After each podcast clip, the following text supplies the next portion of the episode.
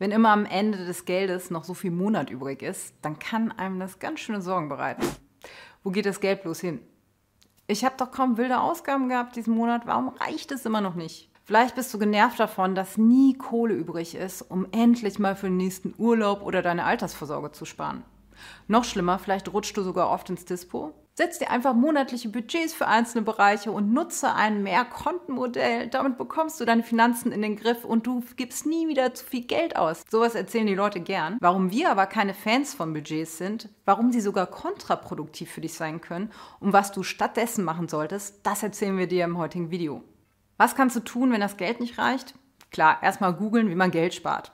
Denn wüsstest du, was du falsch machst, könntest du es ja ändern. Ziemlich schnell stößt man bei der Suche nach Sparmethoden auf den Vorschlag, ein Haushaltsbuch zu führen und Budgets bzw. Töpfe für verschiedene Ausgabenkategorien anzulegen. Damit könnte man zwei Fliegen mit einer Klappe schlagen, ein Bewusstsein also für die eigenen Ausgaben entwickeln und sich Beschränkungen setzen, um wirklich weniger auszugeben. So kann man das Ziel erreichen, weniger Geld für Quatsch auszugeben, mehr zu sparen.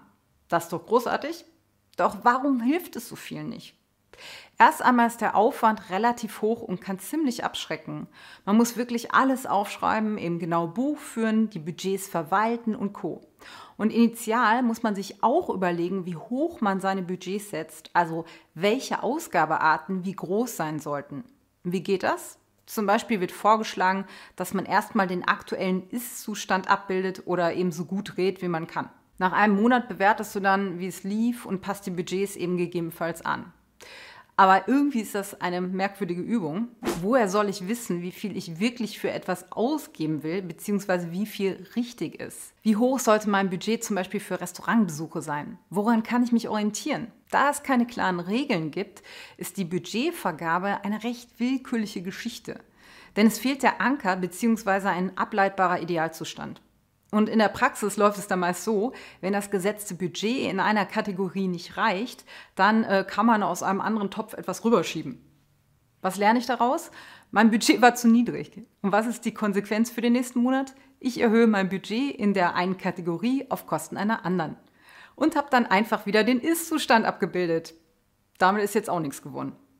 Ich könnte mich auch zusammenreißen, um das Budget einzuhalten, aber woher weiß ich, dass das sinnvoll war? Vielleicht wäre es viel besser für mich, an einer anderen Stelle zu sparen. War es zum Beispiel gut, auf den Restaurantbesuch mit meinen Freunden zu verzichten, weil das Budget Ausgehen schon ausgereizt wurde? Wir glauben nicht. In meinen vielen Jahren als Controllerin und Co. haben mich Budgets schon immer super irritiert. Warum vergibt man zum Beispiel für Fortbildung die Budgets basierend auf Mitarbeitern an die einzelnen Abteilungen? Der Bedarf ist doch überall total unterschiedlich. Und gibt es ein Budget, ist der Drang groß, es auch ausreizen? Naja, auch wenn es möglicherweise gar nicht notwendig wäre. Auf der anderen Seite ist man dann sparsam, wenn es nicht reicht. Dabei wären weitere Fortbildungen möglicherweise super wichtig. Am Ende werden dann doch wieder Ausnahmen und Einzelabsprachen getroffen, was ja auch sinnvoll ist. Und die Budgets waren somit nur eine zeit- und kostenintensive Rechenübung für alle Beteiligten. Wir finden, wenn man diesen ganzen Prozess mal zu Ende denkt, ist das nicht so richtig hilfreich. Denn woher soll ich denn wissen, wie ich Budgets setze, wenn ich keine sinnvollen Regeln habe? Da beißt sich doch die Katze in den Schwanz. Trotzdem gibt es einen Weg aus dem zu viel Geld ausgeben. Also, zunächst müssen wir zwei Ausgabearten unterscheiden. Auf der einen Seite gibt es Ausgaben, um die du nicht drumherum kommst. So, zum Beispiel Strom, Gas, Handy, Internet und so weiter. Hierfür brauchst du kein Budget, sondern eine Überprüfung, ob du das Ganze nicht optimieren kannst. Das geht zum Beispiel, indem du bestehende Verträge überprüfst und gegebenenfalls wechselst. Schau dir unser Video zum Thema Sparen ohne Verzicht an. Da erläutern wir das genau. Und den Link findest du in der Beschreibung unter dem Video. Auch die Altersvorsorge fällt in die erste Kategorie, denn sie ist eigentlich keine optionale Ausgabe, sondern ein Muss, wenn du deinen Lebensstandard halten willst. Da solltest du einmal ermitteln, wie viel du später brauchst und dann dementsprechend auch Kohle investieren. Klar, die einen Ausgaben betreffen dein Leben unmittelbar, also sonst hast du morgen keinen Strom, während du die Altersvorsorge erst später brauchst. Doch alle Ausgaben dieser Kategorie sind in jedem Fall notwendig. Auf der anderen Seite gibt es dann noch Ausgaben, die entweder optional sind oder deren Höhe von deinem Lifestyle abhängt. Also wie groß soll deine Wohnung sein und in welcher Lage muss die sein? Wie oft brauchst du neue Kleidung? Wo soll es im Urlaub hingehen?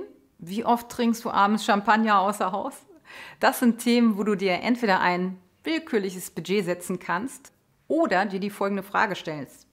Löse ich mit dieser Ausgabe ein Problem? Du kannst auch fragen, brauche ich das wirklich? Oder macht mich das auf Dauer glücklich? Im Grunde musst du dir die Fragen auch stellen, wenn du sinnvolle Budgets setzen willst. Wenn du es dann schaffst, die Fragen richtig zu beantworten, brauchst du aber auch kein Budget mehr. Vielleicht fragst du dich jetzt, wie du die Fragen beantworten sollst. Am besten mit der Wahrheit. Das Kernproblem dabei, oft steckt hinter unserem Ausgabeverhalten und eigentlich hinter ganz vielen Verhaltensweisen nicht die Frage, ob mich das persönlich irgendwie weiterbringt, sondern was die anderen Leute von mir denken. Also sorry, aber egal für wie unabhängig du dich hältst, das wird auch bei dir ganz oft der Fall sein, wenn du mal genau hinschaust.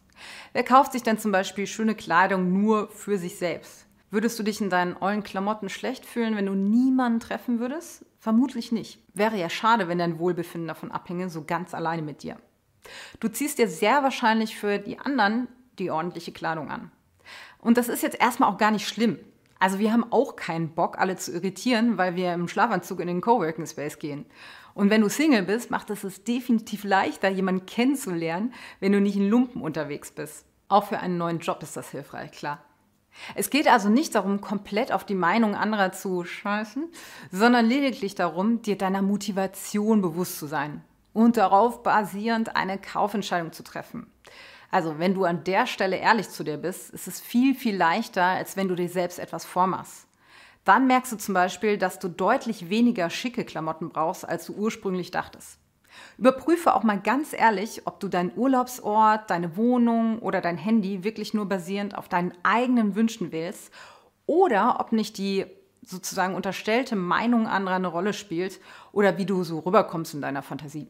Glücklicher wirst du auf jeden Fall nicht, wenn du darauf basierend Entscheidungen triffst, so viel ist sicher. Okay, aber wie ist es bei Genussmitteln?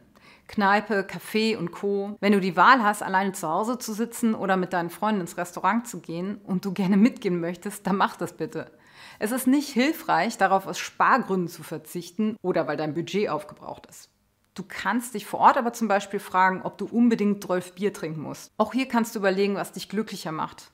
Oder wenn du merkst, du kommst wirklich mit der Kohle nicht hin, dann frag doch deine Freunde, ob sie vorbeikommen und ihr zu Hause günstige Getränke aus dem Supermarkt trinkt. Genauso mit dem Takeaway-Kaffee. Der macht Spaß. Ich liebe den auch. Der bringt Genuss. Kaufst du ihn hingegen täglich, tappst du in die hedonistische Falle. Bedeutet, ab Tag X ist der Kaffee gar nicht mehr so ein tolles, genussvolles Ereignis wie am Anfang. Du hast einfach nur eine Angewohnheit, die dir nicht wirklich irgendwas bringt dann muss wieder etwas Neues her, um wieder neue genussvolle Reize zu setzen. Also kannst du dich fragen, macht mich der tägliche fancy Kaffee dauerhaft glücklicher? Brauche ich das wirklich? Oder kann ich nicht im Büro eintrinken und gehe zum Beispiel nur einmal die Woche zu, keine Ahnung, Elbgold, Starbucks, whatever. Wenn du dir die Angewohnheit drauf schaffen kannst, vor jeder Ausgabe einfach einmal ganz kurz innezuhalten und dich zu fragen, was dein ehrlicher Antrieb quasi dafür ist und ob es dich glücklicher machen wird, dann hast du echt einen riesen Schritt geschafft.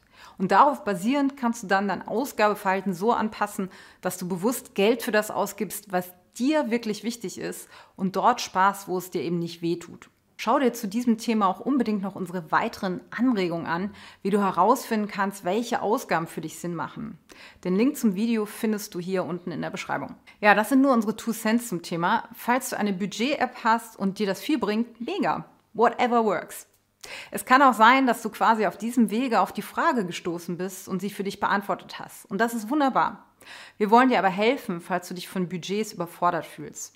Also anstelle irgendwas aufzusetzen, mach es dir lieber zur Gewohnheit, immer diese oben genannten Fragen zu stellen. Falls du das aber immer wieder vergisst, dann arbeite einfach mit Remindern in Form zum Beispiel von Zetteln im Portemonnaie oder Bildern im Lockscreen von deinem Handy oder irgendwie sowas.